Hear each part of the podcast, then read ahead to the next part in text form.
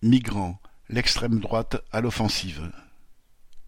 Quatre cents jeunes migrants africains qui occupent une école désaffectée rue Erlanger, dans le seizième arrondissement de Paris, sont la cible d'attaques répétées de l'extrême droite. Début mai, des militants du parti de Zemmour posaient fièrement devant l'école avec une banderole qui y met Reconquête. Le 16 mai, des militants du groupuscule Les Natifs, issus de générations identitaires, ont manifesté au cri de « Rentrez chez vous » avec fumigènes et banderoles réclamant l'expulsion des migrants.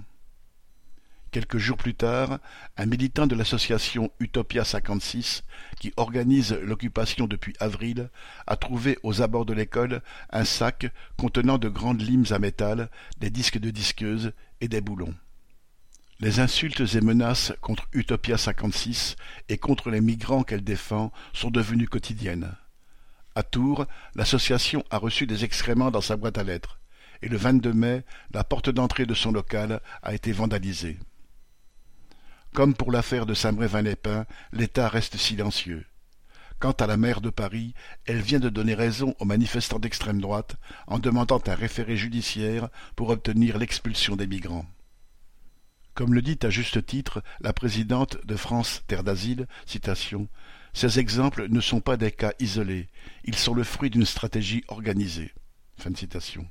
Dans un contexte où de nombreux politiciens de tous bords rivalisent de démagogie contre les immigrés, des militants d'extrême droite passent à l'acte. Aux travailleurs, français et immigrés unis, de les stopper. Julie Lemay